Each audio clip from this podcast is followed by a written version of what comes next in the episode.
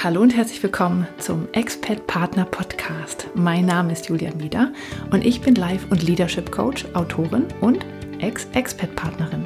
In diesem Podcast bekommst du Ideen, Impulse und Interviews, mit denen du diese Zeit der Veränderung im Ausland nutzen kannst, um dir dein Leben zu erschaffen, das dich erfüllt und glücklich macht.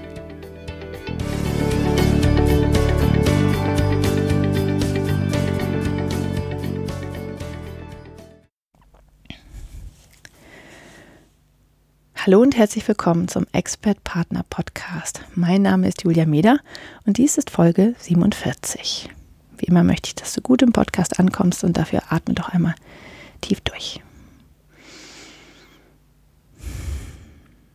Und ich freue mich sehr, dass du da bist. Heute habe ich ein ganz besonderes Interview für dich, weil es ist eigentlich eine Art ein Doppelinterview oder Gegeninterview oder ich weiß es gar nicht genau, wie ich das am besten benennen kann. Und zwar ähm, spreche ich mit Kato von ähm, Heul nicht, mach doch. Und es geht um Passion Projects. Und Kato ähm, hat, äh, also ich habe sie interviewt für den Expert Partner Podcast und direkt danach haben wir ein Interview aufgenommen für ihren Podcast mit mir. Und äh, sie hat ihre Folge gestern veröffentlicht, also ähm, kommt drauf an, wann du das hörst. Also am, am 14. Juli 2019 hat ähm, Kato ihre Folge veröffentlicht im ähm, Heul nicht mach doch Podcast. Und ich äh, veröffentliche meine heute. Und äh, wir sprechen nicht über das Gleiche, also es ist wirklich was ganz anderes, worüber wir sprechen. Ähm, es geht aber um Passion Projects, weil das ist das, was Kato so umtreibt. Und Passion Projects sind, ähm, also sie definiert das dann auch nochmal, aber es sind Dinge, die man einfach von Herzen gern tut und für die man erstmal kein Geld bekommt. Und die wirklich ein Projekt sind und nicht nur ein Hobby. Und wir sprechen dann darüber, warum es gerade für Expert-Partner eigentlich genau das Richtige ist und weil sie die, äh, die Ausrede, die nämlich viele andere haben, dass sie keine Zeit haben, äh, dieses Passion Project zu machen, das haben Expat-Partner ja nicht. Ja, natürlich, man kann sich auch sehr beschäftigt halten, wenn man im Ausland lebt. Ähm, und ja, klar, wenn man arbeitet, dann ist das nochmal eine andere Sache. Aber oft darf man ja einfach gar nicht arbeiten, was sehr schade ist. Und deswegen ist es umso wichtiger, dass man dann ein Passion Project, Project zumindest hat. Ähm, aber man hält sich ja ganz oft so beschäftigt ne? und macht einfach alles Mögliche und hat dann das Gefühl, man ist ganz super busy und das ist alles ganz wichtig. Aber wenn man ehrlich ist, dann, hm, ja, so richtig erfüllend ist es nicht. Und da kann tatsächlich ein Passion Project helfen, dass man sich erfüllt fühlt, weil man auch ein bisschen hilft, die Welt mit zu verändern und weil man ähm, Dinge angeht, die einen schon immer wichtig waren, aber die, ja, für die man vorher keine Zeit gefunden hat und jetzt kann man die Zeit finden. Und wenn man das als Passion Project definiert und vielleicht sogar ähm, ja bei Kato das sozusagen in ihrem Bereich das mitmacht, sie ist auf Instagram zum Beispiel sehr aktiv, ähm, und wenn man da von seinem Passion Project erzählt oder da mal schaut, was die anderen so machen, dann ist das einfach sehr, sehr ähm, schön, weil man auch eine Gemeinschaft hat und da nicht ganz alleine vorsitzt. Und Kato hat ganz viele tolle Tipps, was man machen kann, wie man so ein Passion Project angeht. Und ähm, ja, ich fand das einfach sehr, sehr schön, weil das äh, gut passt. Und Kato ist ähm, quasi noch nicht vor ganz so langer Zeit mit der Uni fertig geworden. Deswegen bezieht sie halt schon einige Themen manchmal auf ähm, Leute, die noch studieren oder gerade fertig sind. Aber das gilt natürlich für jeden. Also jeder kann ein Passion Project machen. Und ähm, ich glaube, es bringt einen sehr weiter im Leben, weil man einfach etwas tut, was sinnerfüllend ist. Ja, und das Interview mit Kato, da kannst du, oder also als Kato mich interviewt hat, da kannst du auch gern noch mal einmal reinhören, wenn du Lust hast, weil wir sprechen darüber, wie man über ein Passion Project sich selbst besser kennenlernen kann und was das eigentlich bedeutet ähm, und wie man das für sich nutzen kann. Also wenn man, ähm, ich spreche da auch über die innere Motivanalyse, die IMA, dass man die nimmt und ähm, also wenn man die zum Beispiel macht, man kann ja alle möglichen ähm, Tests machen äh, oder sich selbst besser kennenlernen. Und aber wenn man die zum Beispiel macht und weiß, okay, ich habe das und das sind meine ähm, Motive, das treibt mich an, dann kann ich das für mich nutzen und auch ein Passion Project dementsprechend aussuchen. Und äh, dann kommt man viel schneller voran und stößt nicht auf so viel ähm, Widerstand in sich selbst. Und man kann einfach aus einem Passion Project machen, um sich dann selber besser kennenzulernen. Also wenn du Lust hast, da nochmal reinzuhören, was ich da so erzähle, dann kannst du das auch gerne tun. Den Link gibt es in den Show Notes. Ja, also, ähm, dann wünsche ich dir jetzt erstmal ganz viel Spaß mit dem Passion Project mit Kato.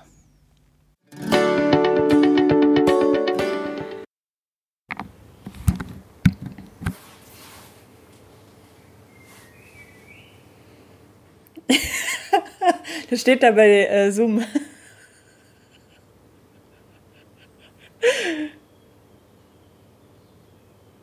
Ich habe die, die Ansicht, wo ich die beiden Videos untereinander habe. Vielleicht hast du eine andere Ansicht.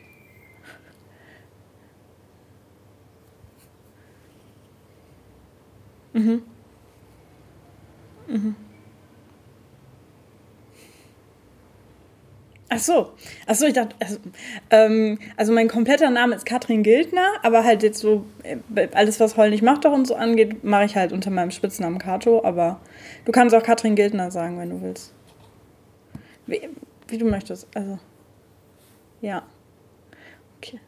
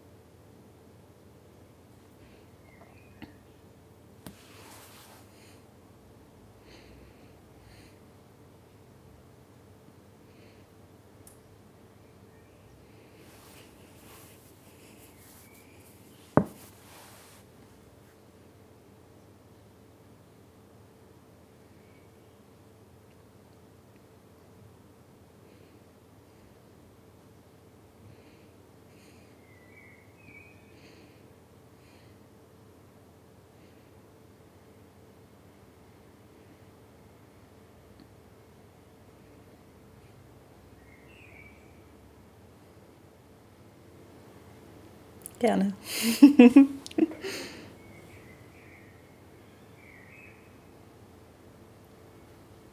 Ich habe heute Kato bei mir und ich freue mich sehr darüber, dass wir heute über Passion Projects sprechen. Hallo Julia, ich freue mich auch.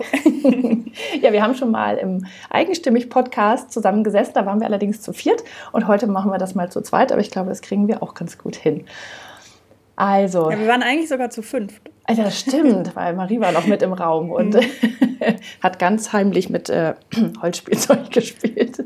Pädagogisch wertvollem Holzspielzeug. Genau. Also, ähm, du bist, ähm, sagen wir mal, noch nicht so ganz lange mit der Uni fertig, also noch so ein bisschen äh, jünger als ich und äh, hast dich aber jetzt selbstständig gemacht und zwar mhm. mit deinem äh, mit deinem Hauptthema, Lieblingsthema und das sind die Passion Projects. Ja, also mein Haupt, Hauptprojekt äh, ähm, sind eigentlich vor allem diese Öffentlichkeitsarbeitsworkshops für Vereine und soziale Organisationen. Und dieses andere Projekt, was du jetzt gerade ansprichst, das läuft auch noch so parallel und das möchte ich natürlich auch immer stärker ausbauen. Okay. Genau. Ja, und das ja. sind die Passion Projects, genau. Genau, das sind die Passion Projects. Und ähm, du wirst uns gleich erklären, was ein Passion Project ist und auch was es nicht ist. Das ist nämlich sehr wichtig, aber ich glaube tatsächlich, dass die Expert-Partner ähm, prädestiniert dafür sind, ein Passion Project zu machen. Warum erfahren wir gleich.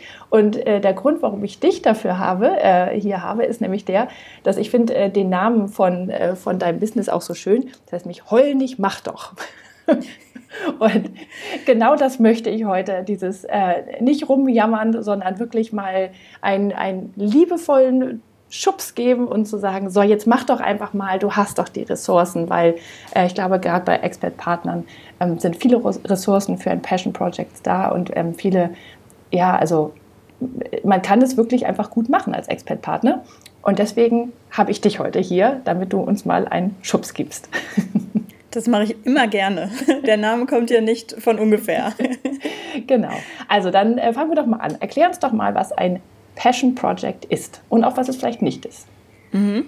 Also eigentlich ist es ganz einfach. Ein Passion Project ist ein Projekt, das man startet, weil man total Bock auf irgendwas hat, weil man irgendwas sieht und oft ist es ja, dass man sagt, ich sehe etwas, was mir nicht gefällt, ich will was dagegen machen oder ich, ich ähm, finde etwas ganz toll und ich will davon noch mehr machen oder ich habe gewisse Werte ähm, und da möchte ich mich für einsetzen, dass man zum Beispiel sagt, ich bin total für Nachhaltigkeit und Klimaschutz, das ist mir persönlich wichtig und bei uns in der Stadt, da gibt es halt nur so ein HM am Marktplatz und das finde ich doof. Und deswegen organisiere ich zum Beispiel eine Kleidertauschparty für meine Freundinnen und meine Bekannte in meinem Stadtteil, dass wir gemeinsam ähm, unsere Nachhaltigkeitswerte ausleben und jetzt hier unsere Klamotten tauschen zum Beispiel.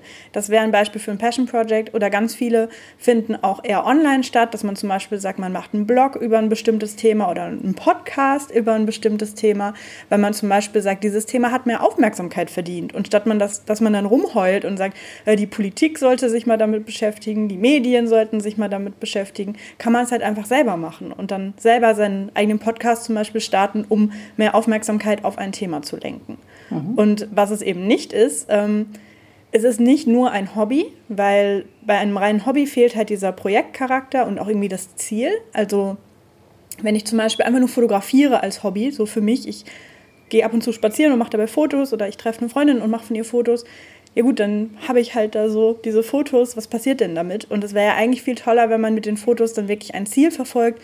Wenn man zum Beispiel sagt, ähm, man macht eine Ausstellung und fotografiert irgendwie besondere Leute der Stadt oder man geht ins Tierheim und fotografiert die Tiere. Da sehe ich immer so tolle ähm, auf diesen hier so Buzzfeed und so, auf diesen viralen Seiten, finde ich zum Beispiel immer so tolle Fotostrecken von irgendwelchen Hunden, die so in verrückten Posen abgelichtet werden oder sowas. Und wenn man dann zum Beispiel so ein Fotoprojekt im Tierheim macht, dann könnte man das damit verbinden, dass das Tierheim ähm, ja mehr Hunde vermitteln kann, weil es eben jetzt ganz tolle Fotos von denen gibt und mehr Leute sagen, ach, der kleine Jack Russell Terrier Blackie, der sieht aber nett aus, den möchte ich gern adoptieren. Also man hat dann gleich irgendwie ähm, ein Ziel damit verfolgt und im besten Fall ist es eben etwas, was auch für die Welt quasi gut ist, also was irgendwie anderen Menschen hilft oder der Gesellschaft hilft oder ein gutes Ziel verfolgt.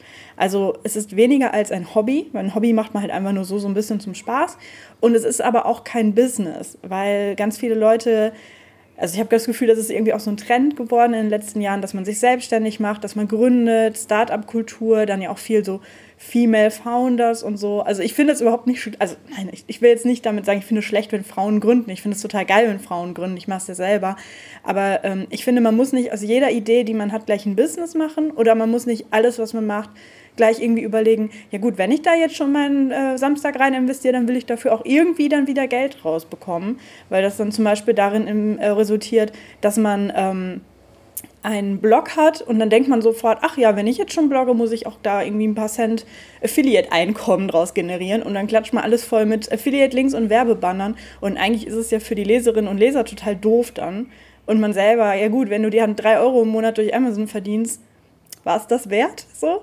Ähm, und ich finde, wenn man einfach die Idee hat, irgendwas zu machen, wenn einem irgendein Thema am Herzen liegt, dann kann man das auch einfach mal so machen, weil man nicht, also ohne sofort zu denken, wie kann ich damit Geld verdienen, weil man ja stattdessen auch ganz, ganz viel anderes dazu gewinnt. Also, dass man selber zum Beispiel einfach Spaß hat, dass man dadurch neue Kontakte findet, die sich ebenfalls für das Thema interessieren oder dass man zum Beispiel sein eigenes Selbstbewusstsein steigern kann, weil man eben merkt, wow, ich, ich kann das ähm, oder ich bekomme tolles Feedback für mein Projekt. Hm. Also, sobald man damit Geld verdient, ist es kein richtiges Passion Project mehr. ähm, also ich finde, ein Passion Project kann eine Vorbereitung für etwas sein. Also zum Beispiel, wenn du zum Beispiel Lust hast zu bloggen und du bloggst jetzt einfach mal eine Weile, dann übst du ja, wie du schreibst, du bist so ein bisschen dein eigener Auftraggeber, weil du ja selber die Idee hast, ich könnte über das Thema schreiben und dann setzt du es auch direkt um. Du lernst zum Beispiel irgendwie was über WordPress und über Fotografie und über Bildbearbeitung. Und du könntest dann zum Beispiel sagen, okay, ich habe das jetzt geübt und ich werde mich jetzt als freiberufliche Journalistin bemühen zum Beispiel oder als Texterin. Aber ich würde das halt immer trennen, dass man sagt, das Passion Project ist das Passion Project und da kann man ganz viel selber für sich daraus lernen, vorbereiten, üben, ohne den Druck dahinter und dann sagen, okay, ich, was habe ich denn da jetzt eigentlich ich gelernt und wie kann ich das denn jetzt einsetzen? Hm. Ist es denn so, dass ich mit diesem Passion Project auch immer das, ähm, die Welt verändern muss? Ähm, nee, muss nicht unbedingt. Ich finde, da können auch für sich selber Motive vor, ja, vorrangig sein, dass man sagt, ähm, ich hatte schon immer mal die Idee, das zu machen oder ich will etwas lernen und ich brauche so ein bisschen so ein Projekt dafür. Also wir kennen das ja alle, dass man sagt irgendwie, also, ich habe gehört, Programmieren ist jetzt so der neueste geile Scheiß, den man können sollte. Äh, vielleicht gehe ich mal in die Bibliothek und kaufe mir ein Buch oder hole mir ein Buch. Das macht, ja, das macht man dann ja eh nie. Ne? Also, dass man irgendwie denkt, ich sollte mich mal mit damit und damit auseinandersetzen, ich sollte mal das und das lernen. Und wenn man nicht so einen konkreten Anlass hat, dann macht man es irgendwie doch nicht. Aber wenn man dann so ein Projekt hat und man denkt irgendwie, ich habe da so eine total tolle Idee für so eine App. Das wäre total toll, wenn es diese App geben würde. Dann ist das vielleicht der Anlass, dass man sich dann doch auseinandersetzt, wie man jetzt zum Beispiel so eine App programmiert, äh, da irgendwie einen Online-Kurs belegt oder so, aber das dann ja immer dann direkt umsetzen kann für seine eigene App. Also man lernt dann nicht so einfach ja, so ziellos, weil es irgendwie, weil das mal gut wäre, sondern man hat dann ja sofort diesen, diesen Anlass, diesen Grund, wofür man das jetzt sich da mit Datenbanken auseinandersetzt, weil man es für seine eigene App dann braucht. Hm. Weil ich glaube, es ist manchmal so dieser Anspruch, ähm, ne, genauso wie mit dem Geld verdienen, dann muss ich auch damit Geld verdienen, wenn ich das mache. Das ist genauso dieses, wenn ich dann die Welt verändern muss, oh Gott, wo soll ich denn da anfangen? Ja, das ist, glaube ich, mhm. manchmal schreckt es dann auch davor ab, äh, sowas überhaupt zu machen, ähm, ja, weil man das Gefühl hat, man kann ja eh nichts ändern. Ja. Mhm. Aber wenn man tatsächlich Aber, die eigenen Fähigkeiten schon ändert, dann ist es ja auch schon was. Ja. Genau. Und es muss ja nicht immer irgendwie gleich irgendwie Klimaschutz oder sowas sein oder irgendwelche vom Aussterben bedrohte Schildkrötenarten retten, sondern es kann ja auch irgendwas Kleines sein. Vielleicht hast du irgendwie ein ganz skurriles Hobby. Vielleicht findest du ähm, äh, Stummfilme von einem bestimmten Genre irgendwie total toll und du denkst, ah, ich bin doch irgendwie die Einzige, die da das so toll findet und dann gründest du irgendwie eine Facebook-Gruppe und plötzlich sind da 30 andere Leute, die diese Stummfilme auch total toll finden und ihr könnt euch dann da immer über irgendwelche Stummfilmanalysen austauschen oder sowas. Das ist alleine ja auch schon toll, dass man da einfach Leute zusammengebracht hat, zum Beispiel, die vorher keinen Kontakt miteinander hatten und sich da jetzt über ihr Hobby, über ihre Leidenschaft austauschen können. Das muss ja jetzt nicht gleich irgendwie Weißt du, ich meine? Also das muss mhm. jetzt nicht gleich so diesen globalen Impact haben oder so, aber wenn dadurch einfach ein paar Leute sagen, ah toll, dass ich das jetzt gefunden habe, da kann ich jetzt hier irgendwie mich austauschen, das alleine reicht ja schon, dass man wirklich was Gutes getan hat. Ja, das stimmt. Du sprichst ja auch äh, durchaus über intrinsische Motivation. Mhm. Was, ist denn, was ist denn das und wie, äh, ja, wie kann ich das vielleicht auch bei mir finden? Also es gibt ja die intrinsische Motivation, ähm, die von innen kommt und die extrinsische, die von außen kommt quasi. Und extrinsisch wäre jetzt zum Beispiel, wenn ich sage, ich mache das, weil ähm, dann bekomme ich ein Zertifikat und ich verspreche mir dann Vorteile, wenn ich dieses Zertifikat habe. Oder extrinsisch ist auch, wenn ich das nicht mache, bekomme ich eine Strafe, dann bekomme ich irgendwie eine Sanktion und ich möchte dieser Strafe entgehen, deswegen mache ich das. Also das ist, sind quasi dann diese äußeren Einflüsse, die dafür sorgen, dass ich etwas mache. Und wenn es eben intrinsisch ist, dann kommt es einfach von einem selber heraus. Also man braucht dann nicht dieses Zertifikat als Belohnung oder ähm, irgendwas, irgendjemand von außen, der sagt, mach das oder mach das nicht oder was auch immer, sondern man hat einfach von, von sich aus, von innen heraus den Antrieb, das zu machen, die Lust, das zu machen und ähm, die trägt einen dann eben dadurch, dass man dann auch wirklich anfängt und wirklich dranbleibt. Also nicht nur drüber nachdenkt, ich könnte das doch machen, sondern ähm, ich setze es jetzt auch wirklich um. Und im besten Fall ist sie eben so stark, dass sie einen auch dann trägt, wenn vielleicht mal was nicht so gut läuft oder so. Oder wenn man sagt, ja, eigentlich habe ich gerade beruflich zum Beispiel Stress und in meiner Freizeit will ich jetzt eigentlich nur noch Netflix an und den Kopf ausmachen oder so. Und im besten Fall ist die eben so stark, dass sie einen da komplett ähm, dabei hilft, immer dran zu bleiben, weil man eben immer dieses, diesen inneren Antrieb hat zu sagen, ja, aber ich habe doch Lust, das zu machen, ich möchte das doch. Hm. Also dass es einem tatsächlich Kraft gibt, wenn man es ja. macht. Ja. Ja, genau. Also das ist nicht Und wie man die findet. Mhm. Bitte? Ja, dass es nicht einfach ein weiteres Projekt auf der To-Do-Liste ist, äh, die man, das man abarbeiten muss, genau. sondern dass man abarbeiten will. Ja. Genau, genau, genau. Und wo man eben nicht sagt, oh, jetzt bin ich schon total fertig von der Arbeit, sondern dass man dann wirklich sagt, ja, jetzt habe ich richtig Lust drauf, mich jetzt nochmal an den Schreibtisch zu setzen und hier jetzt diesen Blogartikel zu schreiben oder sowas. Genau. Mhm. Da kann man auch tatsächlich ein bisschen nachgehen, wenn ich wenn ich was mache, und das ist, das ist so gar nicht da. Ja, also das ist wirklich so, dass ich denke, oh, jetzt, ich habe jetzt gesagt, ich mache diesen Blog und ja, eigentlich will ich schon, aber irgendwie habe ich keinen Bock, das zu machen. Also so gar nicht. dann kann es vielleicht auch sein, dass es die falsche Form ist. Ja, dass ich dann ja, vielleicht ja, lieber ja. Videos mache oder sonst irgendwas, weil ähm, ich vielleicht gedacht habe, ich muss einen Blog machen, weil alle bloggen oder ich muss einen Podcast machen, weil alle einen Podcast machen. Ja. Ähm, und das ist dann, dass man da auch die intrinsische Motivation so ein bisschen ähm, als, als Wegweiser quasi nutzen kann. Ja, mhm, voll. Ja. Genau, also das rate ich eigentlich immer, dass man nicht anfängt mit, ja, ich will auch einen Podcast machen, weil das ist gerade der Trend oder das sagen gerade alle, dass das so das aktuelle Medium ist, das so gehypt wird und so, sondern dass man einen Schritt mm, vorher quasi nochmal guckt, was genau will ich denn machen, warum, was ist denn mein Grund? Und wenn jetzt zum Beispiel der Grund ist, man möchte zum Beispiel seine eigene Geschichte erzählen, seine eigene Erfahrungen, die man mit einem Thema gemacht hat. Und man denkt jetzt eben, der Podcast wäre dafür jetzt prädestiniert, weil das ist halt gerade so im Trend und da kann man dann so schön einfach ins Mikro erzählen. Aber es macht dann irgendwie doch keinen Spaß und es stresst einen mehr und man fühlt sich damit nicht so gut, dass man dann eben nicht sagt, es muss ein Podcast sein, sondern einfach mal ganz offen dafür ist und sagt, okay, zum Beispiel ein Blog würde jetzt noch spontan einfallen oder ein Buch oder sowas. Ähm, aber vielleicht ist das auch nicht das Richtige, weil man könnte ja stattdessen auch sagen, man macht mal so einen Vortrag irgendwo oder so. Vielleicht fällt einem das leichter zu sagen, erstmal ist es trotzdem dieses freie Erzählen, ähm, nicht schreiben, sondern einfach erzählen.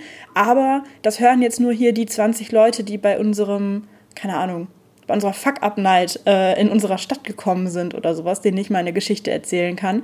Ähm, und vielleicht fühlt sich das dann besser an und man kann dann vielleicht sehen, hm, ähm, der und der Punkt war mir jetzt doch zu privat zum Erzählen. Vielleicht war das dann irgendwie so ein bisschen der Grund, dass man dann einfach im Laufe der Zeit verschiedene Medien ausprobiert. Und vielleicht ist dann irgendwann macht das Podcasten dann doch wieder Spaß. Oder man denkt, nee, eigentlich gerade jetzt der Kontakt mit den Leuten, hat der, das fand ich total toll, dass ich wirklich deren Reaktionen live gesehen habe. Und dann weiß man halt, okay, es sollte ein analoges äh, Passion Project sein, kein digitales. Und mh, mm, ja, konzentriert sich dann mehr darauf, dass man irgendwie selber solche Veranstaltungen zum Beispiel organisiert oder guckt, wo man mitmachen kann bei solchen Veranstaltungen und einfach das macht, ähm, dass es dann wirklich Spaß macht. Weil das sollte es ja. Es sollte ja nicht noch ein blöder Punkt auf der To-Do-Liste sein. Mhm. Also ich glaube tatsächlich, dass Passion Projects für, ähm, für Expert-Partner genau das Richtige sind, weil sie halt tatsächlich die Zeit haben. Ja, das ist oft halt nicht, dass der Beruf da dazwischen steht, weil man eigentlich, äh, ja, viele arbeiten nicht oder dürfen nicht arbeiten. Ähm, wollen aber trotzdem etwas tun, was sie erfüllt in der Zeit. Ähm, und nicht nur den ganzen Tag verbringen mit Einkaufen, Kinder hin und her kutschieren und so weiter, sondern wirklich einfach was tun, was einem ja selber so, so einen Sinn gibt, ja, mm, wo man sich selbst vielleicht auch weiterentwickelt. Und ich weiß aber aus Erfahrung äh, mit äh, meinen Klientinnen auch und auch aus eigener Erfahrung, dass man dann teilweise da sitzt und denkt, ja, ich würde ja gern, aber ich weiß nicht was. Mhm. Passiert dir das auch oder kommen zu dir nur tatsächlich die Menschen, die sagen, ja, ich weiß genau, was ich machen will, aber ich weiß nicht, wie ich es machen soll oder ich habe kein Geld oder keine Zeit oder sowas. Ähm, mhm. Aber dass man wirklich sagt, ja, ich was könnte ich denn schon machen? Was interessiert mich denn? Also die Leute, die zu mir kommen, die wissen das meistens schon, ähm, haben da auf jeden Fall schon mal eine Richtung. Also es ist jetzt nicht so, dass sie da also ganz planlos sind, sondern meistens wissen sie schon ungefähr die Richtung und sind sich dann nicht sicher, wie sie das umsetzen oder welches Medium das Richtige ist. Und also mein Tipp wäre, dass man erstmal sich ein bisschen Zeit nimmt dafür, also so, so einen ruhigen Moment und erstmal alles aufschreibt, was einem in den Sinn kommt und nicht dann so wieder das Erstbeste verfolgen. Das hatten wir ja eben schon, dieses, ja, ich muss einen Blog machen, das machen alle anderen auch, sondern erstmal alle Ideen fließen lassen und überlegen, was ist denn da alles. Also zum Beispiel, ich liebe es mit Post-its dann zu arbeiten und dann kann man die dann vielleicht nochmal so ein bisschen anders hinkleben und sieht dann dabei irgendwelche Tendenzen, dass man sagt, ah, da sind jetzt mehrere Ideen, die in die gleiche Richtung gehen zum Beispiel. Oder die Idee, die hatte ich ja vor ein paar Jahren schon mal und damals hatte ich keine Zeit dafür, vielleicht ist jetzt der richtige Moment. Also erstmal so ein bisschen wirklich gucken, was sind denn da alles für Ideen und ähm, dann auch einfach mal also quasi sich selber sagen, dass da jetzt nicht die eine richtige Knalleridee dabei sein muss, die jetzt sofort genau das Richtige ist, sondern man kann ja auch ein bisschen ausprobieren. So. Also ähm, man kann dann ja auch einfach mal gucken, zum Beispiel, wenn, wenn jetzt zum Beispiel ein Blog zum Thema XY schreiben mit bei dieser Ideenliste ist, dann könnte man ja einfach mal sich hinsetzen und sein Word-Dokument öffnen und einen Blogbeitrag schreiben. Da muss man ja nicht sofort dann anfangen und dann diesen Blog aufsetzen, sondern dann könnte man einfach mal so tun, als wäre das jetzt schon da und man würde jetzt einen Blogbeitrag schreiben und dann kann man ja einfach mal gucken, wie sich das jetzt anfühlt, ob das jetzt Spaß macht, ob das jetzt das Richtige ist. Ähm, und ja, da muss man, finde ich, nicht dann sofort das Gefühl haben, das äh, ist jetzt sofort die total ausgereifte Idee, die man da anfängt, sondern es kann sich ja auch entwickeln. Mhm. Ähm, und da sollte man sich dann auch die Freiheit lassen, so ein bisschen, ja, einfach mal so die Fühler auszustrecken und zu gucken, was man so machen könnte. Ja, ich glaube auch tatsächlich, ähm, dass man das gut mit anderen zusammen machen kann, dass man so eine wie so eine Brainstorming-Session auch mhm. macht, ähm, weil dann, äh, also zum Beispiel mit anderen Expert-Partnerinnen oder mit einer Freundin, die ja vielleicht auch zu Hause ähm, noch ist, mit der man dann über Zoom sich zusammenschaltet äh, oder äh, oder Skype.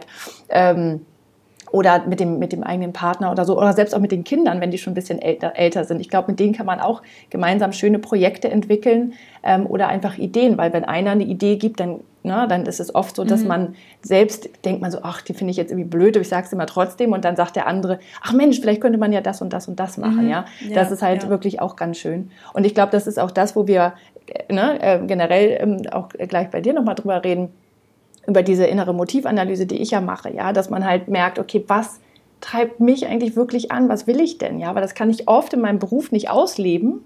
Aber in so einem Projekt kann ich das ausleben, ja. Zum Beispiel ähm, bei dieser Motivanalyse ist zum Beispiel ähm, der Wert Gerechtigkeit, wenn der hoch ist, ja, dann kann, dann kann und sollte ich mir etwas suchen, wo ich das ausleben kann, ne? wo ich für andere einstehe oder für andere etwas tue. Wenn meine, mein höchster Wert Wissensdurst ist, dann sollte ich vielleicht eher in die Richtung was machen und was Neues lernen oder so, ja.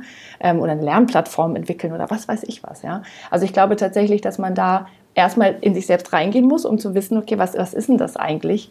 Ähm, und dass man auch, finde ich, verrückte Ideen zulässt.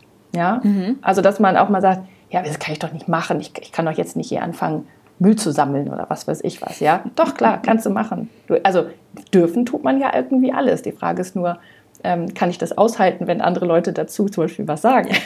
ja, das stimmt, ja. Ja.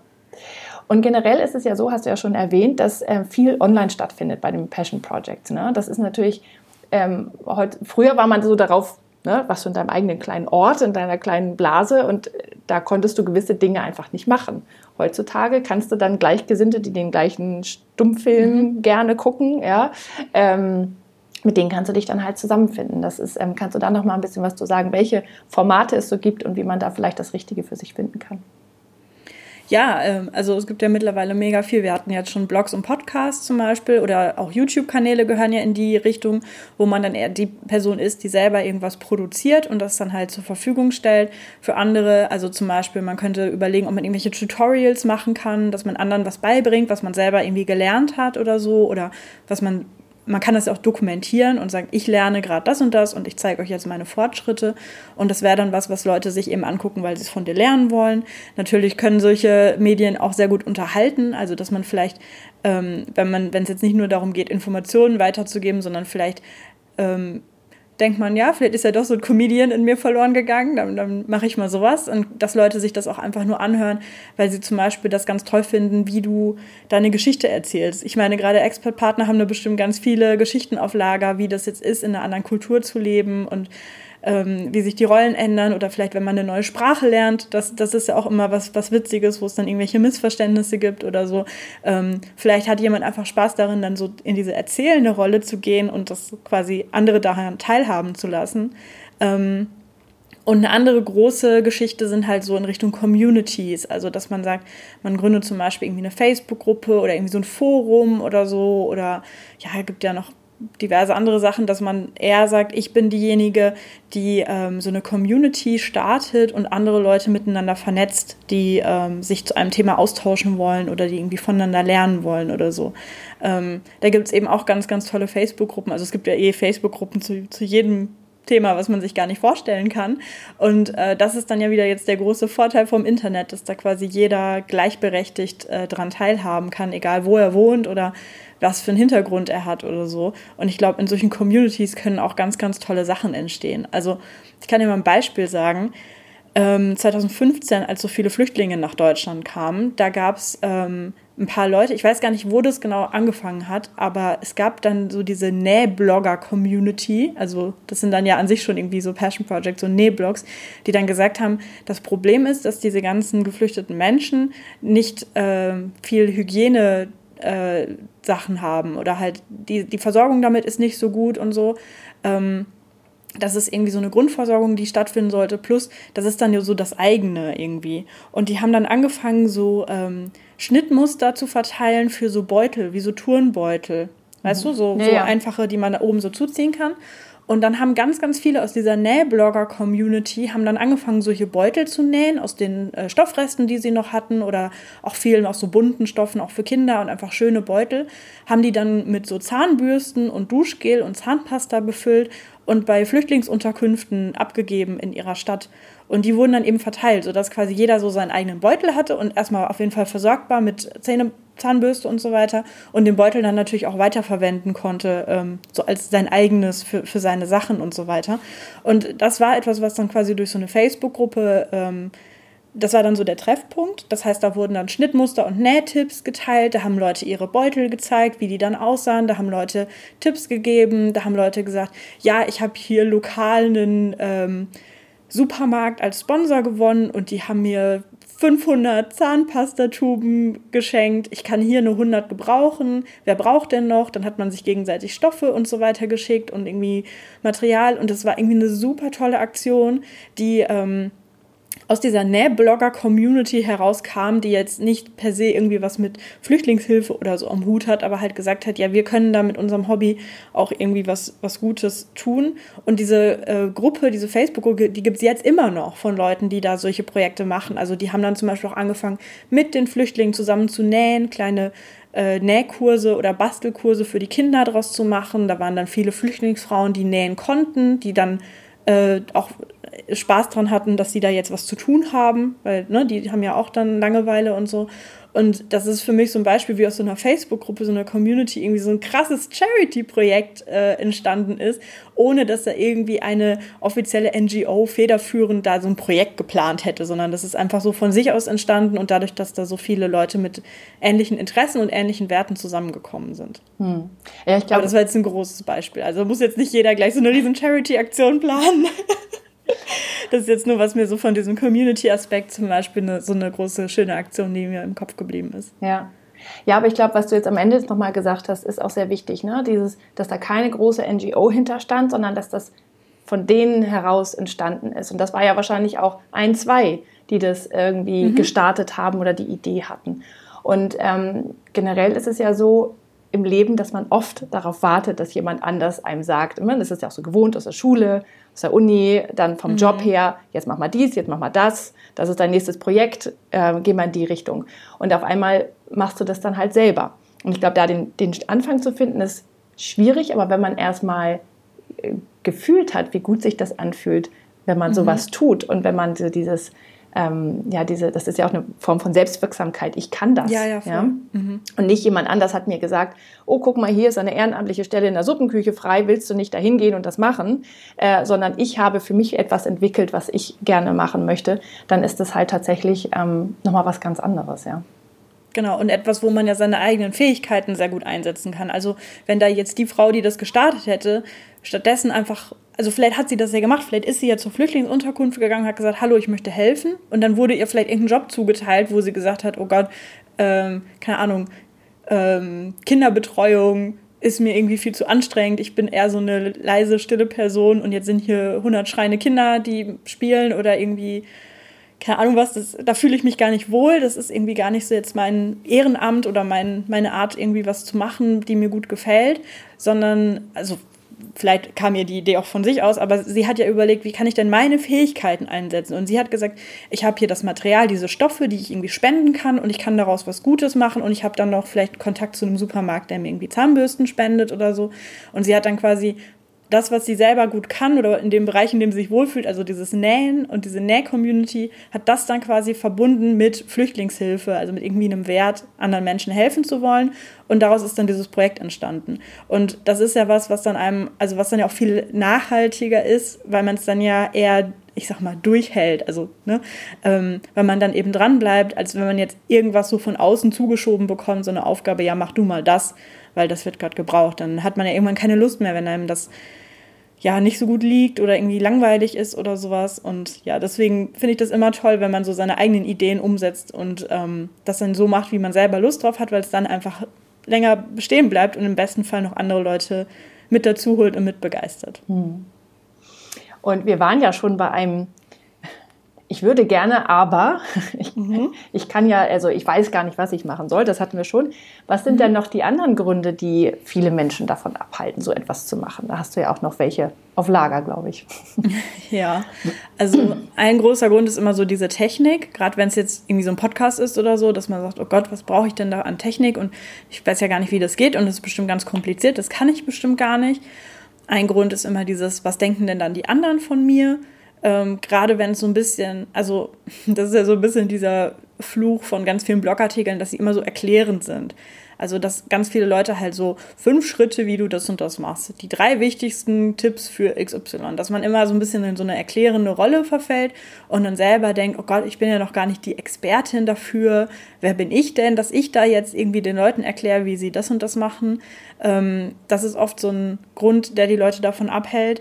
Ähm, grundsätzlich auch so ein bisschen die Angst davor, sichtbar zu werden, gerade wenn es eben so Internetprojekte sind, dass man sagt, naja, bisher, ich hatte noch nie eine eigene Website oder so.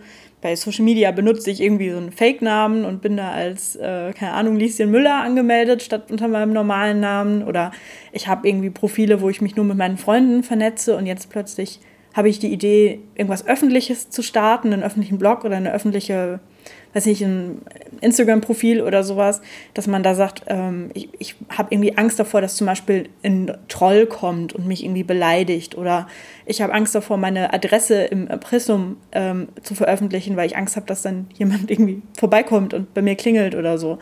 Äh, das sind häufig Gründe. Und dann auch so dieses, ähm, kann ich das überhaupt in meinen Alltag integrieren? Also was, also im Moment habe ich vielleicht Zeit, aber was, wenn es dann doch nochmal irgendwie privat irgendwie es Probleme gibt oder im, äh, im Job, im Studium, was auch immer ähm, stressig ist, kann ich dieses Projekt dann überhaupt weiterführen oder habe ich mir dann zu viel aufgeheizt und werde es dann bereuen?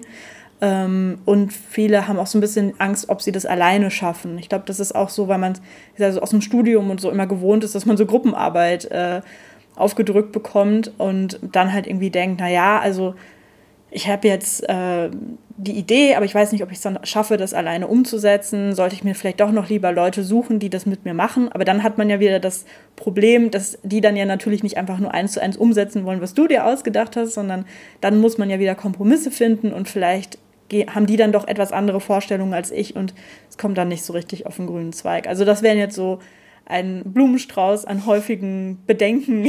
Das sind schon einige. Die man da so hat. Ja, klar, also es ist natürlich individuell, ne? was, was da jetzt das äh, schwerwiegendste Argument ist, aber das ist so das, was ich oft höre. Ja, äh, kein Geld kommt wahrscheinlich auch noch dazu, oder? Ja, ist genau. Das, das ist interessant. Ich habe mal, ähm, also jetzt schon länger her und ist natürlich überhaupt nicht repräsentativ, aber ich habe mal bei Instagram eine Umfrage gemacht, was so die häufigsten Gründe sind, ähm, warum man das nicht machen kann. Also so kein, keine Zeit, äh, weiß nicht wie, äh, kein Geld, fehlende Kenntnisse. Und ähm, ich habe dazu diesen Instagram-Slider benutzt, weißt du, diesen, mhm. wo, wo man so sliden kann von ganz wenig bis ganz voll, aber auch natürlich irgendwo frei in der Mitte. Und ähm, bei den meisten, ähm, also keine Zeit, keine Kenntnisse und so weiter, war es relativ ausgewogen. Also manche Leute haben gesagt, das ist total meins, das ist überhaupt nicht meins, das ist so in der Mitte. Und bei kein Geld war der Slider entweder ganz rechts oder ganz links. Mhm. Also es gab irgendwie keinen, der gesagt hat, ja, das ist auch ein Grund, sondern entweder ja, das ist total der Grund, ich habe kein Geld, das, ist, das hält mich davon ab, oder nee, Geld ist kein Problem. Das fand ich spannend, weil bei allen anderen Gründen war das nicht und ich habe das Gefühl, Geld ist halt so, entweder man hat das Geld und ist bereit, das zu investieren, weil bei einem normalen Hobby wird man ja auch Geld investieren. Wenn ich jetzt irgendwie Tennis spielen gehe, dann muss ich mir auch äh, Ausrüstung kaufen und einen Vereinsmitgliedsbeitrag zahlen und ähm, andere sagen, ja, äh, ich habe ganz viel Zeit und ich habe Lust drauf, aber mir fehlt das Geld. Das fand ich spannend. Hm. Auf der anderen Seite ist es auch so, es gibt, glaube ich, einige, die sagen, kriege ich schon hin. Ja, also selbst wenn es was kostet, ich kann zumindest ähm, äh, ja, einen Weg da drum herum finden. Ja, oder äh, mhm. bin, bin da pragmatisch und pack selbst mit an und praktisch und kann mit, mit anderen tauschen oder sonst irgendwie sowas. Ja, und das sind ja oft Dinge, die uns im Job auch nicht so begegnen, ja, dass man sich um solche Sachen überhaupt Gedanken machen muss, sondern dass man einfach, äh, ja, auf einmal sitzt du selber da und muss diese ganzen Sachen machen. Also das kann natürlich Angst machen, aber wenn man sie dann gemeistert hat, dann fühlt es sich umso besser an. Ja, mhm. ja das finde ich ganz besonders schön. Mhm. Ja, sehr schön. Also es gibt eigentlich, ähm, du hast zwar gerade ganz viele Gründe aufgezählt, die man haben kann, warum man kein Passion Project machen kann, mhm. ähm, aber eigentlich ist es tatsächlich, und da war ich am Anfang von schon überzeugt und jetzt bin ich noch überzeugter, gerade für Expat-Partner ist es das eigentlich das Ideale, um seine Zeit zu verbringen, weil man Kenntnisse erwirbt, die man vielleicht auch später wieder im Job benutzen kann. Oder es entwickelt sich vielleicht sogar ein Business draus, was man vielleicht mhm. gar nicht erwartet.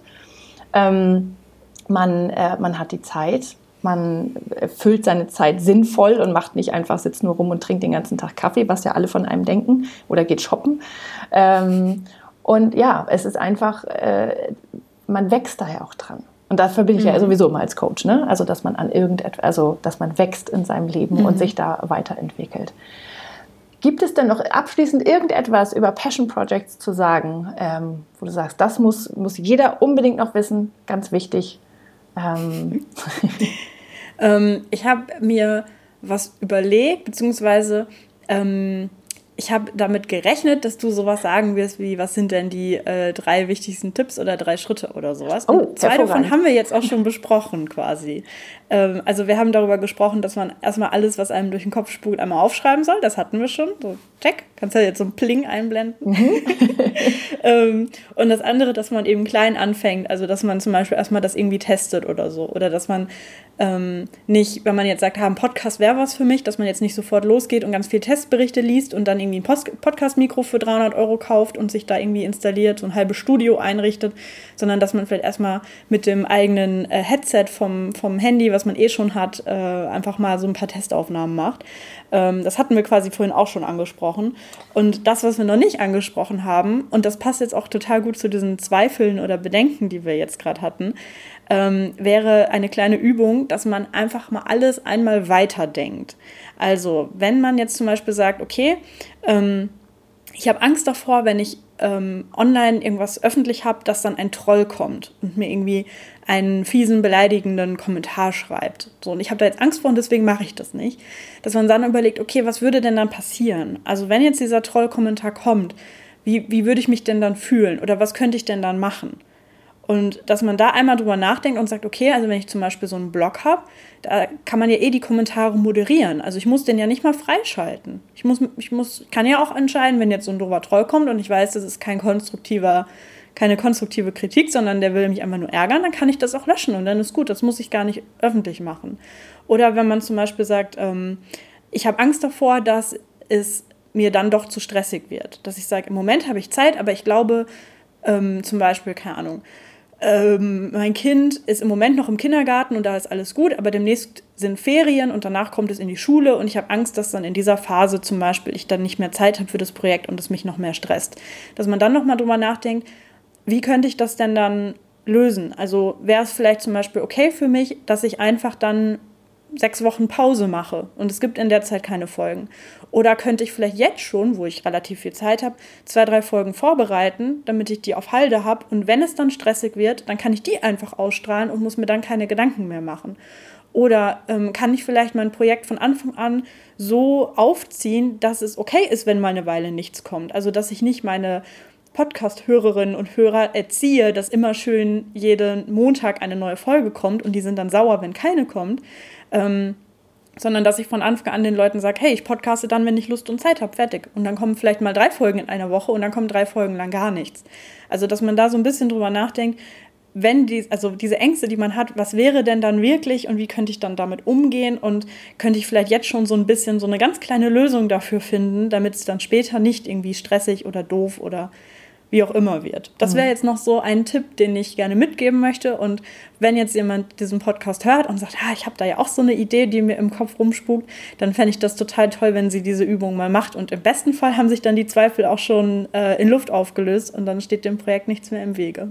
Das finde ich sehr schön. Das ist wie so eine Art Plan für ein Worst-Case-Szenario. Genau, also, ne, ja, dass man wirklich ja. durchdenken, was kann im schlimmsten Fall passieren und dann dafür einen Plan entwickeln, weil dann ist man A, entspannter und B, man kriegt vielleicht sogar noch Ideen, für, wie man es generell anders machen könnte und für mhm. Möglichkeiten. Und man sieht ganz andere Möglichkeiten und vielleicht ändert man da sogar noch ein bisschen was, weil das andere viel cooler ist, ja, was man sich da dann genau. überlegt hat. Ja, das Möglichkeiten. Zum Beispiel deine, deine Hörerinnen und Hörer hier, die kennen ja wahrscheinlich auch den eigenstimmig Podcast. Und ihr arbeitet da ja zum Beispiel auch mit Staffeln. Mhm. Und ihr sagt ja auch nicht, es gibt jede Woche eine neue Folge, sondern ihr sagt halt, es gibt eine neue Staffel. Mhm. Und dann könnt ihr auch sagen, wir nehmen jetzt diese Woche oder dieses Wochenende drei verschiedene Interviews auf, weil wir jetzt gerade in der Stadt XY sind. Aber die werden dann ja natürlich nicht sofort alle am nächsten Tag ausgestrahlt, sondern wir bereiten das jetzt vor und dann gehen wir in diese Staffel und können dann, während diese Staffel läuft, ganz entspannt sein, weil wir eben wissen, wir haben schon ganz viele Folgen vorproduziert und vorbereitet. Und das ist ja zum Beispiel auch so eine Technik, wie ihr quasi damit umgeht, weil ihr ja mit Sicherheit auch wisst, mit euren Berufen, dass ihr da jetzt nicht so eine total ähm, steife Routine habt, ähm, genau. wo, wo, ihr genau wisst, immer Montag ist bei uns Podcast-Tag und da podcasten wir und immer Dienstag wird das dann veröffentlicht oder so, sondern das ist ja auch eine, ähm, also ihr zeigt ja auch, dass das ja auch geht, dass man ja auch, wenn die meisten Podcasts einfach wöchentlich kommen, dass man es auch anders machen kann. Ja, und wir machen halt auch tatsächlich Sommerpause. Weil ja. für mich mit den Kindern im Sommer, den Sommerferien, ist es zu stressig. Ich kriege das nicht hin. Da ja, vernünftig genau. und das dann auch vernünftig zu machen und auch ähm, nachzuhalten und zu betreuen in der Zeit. Und als wir uns die Erlaubnis dafür gegeben haben, das machen zu dürfen, also war unser Leben viel leichter und es, da hat das Projekt auch wieder viel, viel mehr Spaß gebracht. Also ich glaube, sich Erlaubnis geben, A, ein Passion Project zu machen und das dann auch so zu machen, wie es für einen selber am besten mhm. ist. Das ist, glaube ich, ganz wichtig. Es zwingt einen ja niemand zu irgendetwas beim Passion Project. Genau. Und das ist wieder ein Grund, warum ich sage, man soll nicht sofort ein Business draus machen. Weil wenn man jetzt sagt, zum Beispiel mein Podcast ist mein Business und ich habe zum Beispiel Werbepartner, die, wo, wo ich immer so einen Werbespot einblende vor meiner Podcast-Folge, die sind dann natürlich sauer, wenn ich mit denen irgendwie ausgemacht habe, äh, jeden Monat oder vor jeder Folge kommt der Spot und dann gibt es auf einmal acht Wochen lang keine Folgen mehr, weil ich irgendwie in der Sommerpause bin. Äh, oder ich muss das denen halt sagen und habe dann vielleicht schon damit gerechnet, dass ich Einnahmen in Höhe von X pro Monat habe, weil das so ein bisschen mein Nebenjob ist und die brechen dann ein. Dann bin ich natürlich im Stress. Dann muss ich natürlich halbherzig irgendwie so ein paar Folgen noch zusammenzimmern, mit denen ich selber nicht so ganz glücklich bin, aber weil ich halt weiß, es muss jetzt raus. Und das, das ist einer der Gründe, weswegen ich sage, man soll das trennen. Und Passion Project ist Passion Project und man lernt da ganz viel. Und wenn man dann später sagt, ich will jetzt unter die professionellen Podcaster gehen oder was auch immer, dann weiß man einfach schon, was auf einen zukommt und kann dann zum Beispiel für so einen Fall schon planen und sagen, okay, bisher habe ich immer die Sommerpause gemacht und jetzt ähm, brauche ich zum Beispiel dieses Einkommen, deswegen plane ich da jetzt irgendwie drum rum und finde eine Lösung und mache es einfach bewusst. Mhm. Ich habe auch auf deiner Website steht auch tatsächlich das Wort Spielwiese, ja, dass ein Passion mhm. Project eine Spielwiese ist und das hat ja auch was mit Leichtigkeit zu tun, dass man tatsächlich sich da ausprobieren darf. Und das zum Beispiel bei uns ist das mit eigenstimmig so. Äh, eigenstimmig ist unser Passion Project, weil wir ähm, da einfach probieren dürfen, was funktioniert für uns und was nicht und wie haben wir es gerne, ohne den Druck zu haben, da etwas tun zu müssen. Deswegen haben wir auch da keine Werbepartner zum Beispiel. Genau. Genau. Ja, Spielwiese finde ich ein sehr schönes Wort. Also Spielwiese Passion Project. Sehr schön. Ja. Also dann sag doch noch mal ganz kurz, wenn man ähm, mehr darüber wissen will, was du so machst äh, und äh, sich vielleicht auch in dein Newsletter eintragen will oder solche schönen Dinge, äh, wo man dich findet. Genau, also meine Website ist heulnichtmachdoch.de, einfach zusammengeschrieben. Da findet man, ähm, da findet man zum Beispiel ein kostenloses PDF E-Book, das kann man einfach so runterladen. Man muss dafür weder die Seele seines Erstgeborenen noch seine E-Mail-Adresse angeben. Mensch. ähm, ja, und da kann man, äh, also da beschreibe ich zum Beispiel diesen Prozess, wenn man jetzt noch keine Idee hat, wie man dann aus so einer, oder so eine, so eine, nur so eine ganz grobe Idee, wie man daraus dann so eine konkrete Idee finden kann. Und da sind eben auch äh, alle Podcast-Folgen, Podcast habe ich nämlich auch, und noch so ein paar Blogposts und so weiter. Also das ist, denke ich, eine ganz gute Anlaufstelle, wenn man mal gucken will, was das jetzt genau ist oder was es da so für Beispiele gibt für Passion Projects. Ich habe den Hollen, ich mache doch Podcast, wo ich dann selber ähm, Tipps gebe und so weiter oder halt über Themen spreche, die mit Passion Projects zu tun haben. Und da habe ich auch schon einige Leute im Interview, die mir von ihren eigenen Passion Projects erzählt haben. Ähm, das finde ich eigentlich immer sehr, sehr cool zu hören, wie andere Leute darauf gekommen sind, auf ihr Thema und wie sie das so machen und ob es dabei vielleicht irgendwelche Schwierigkeiten gab oder so. Und ähm, bei Instagram heiße ich auch Heul nicht, mach doch. Und ja, da gibt es quasi auch eine, eine bunte Mischung daraus. Ähm, was es so für andere Passion Projects gibt, was ich so ans Herz lege, was Leute machen sollen. Und da gibt es auch immer so ein bisschen äh, einen Arschtritt, dass man da jetzt nochmal ins Tun kommen soll und äh, keine Ausreden haben soll. Genau, mit sehr schönen Insta-Stories übrigens. Dankeschön. Also, liebe Kato, ich danke dir von Herzen für das schöne Interview, für all die Tipps und äh, ja, ich bin gespannt auf all die Passion Projects, die, die da jetzt so kommen. Ja, danke für die Einladung. Ich fände es total toll, wenn jetzt jemand das hört und sagt, hm, das mache ich. Gerne ähm, bei Instagram irgendwie mal melden oder sowas. Das gucke ich mir dann gerne an. Ja, schön. Vielen Dank. Danke.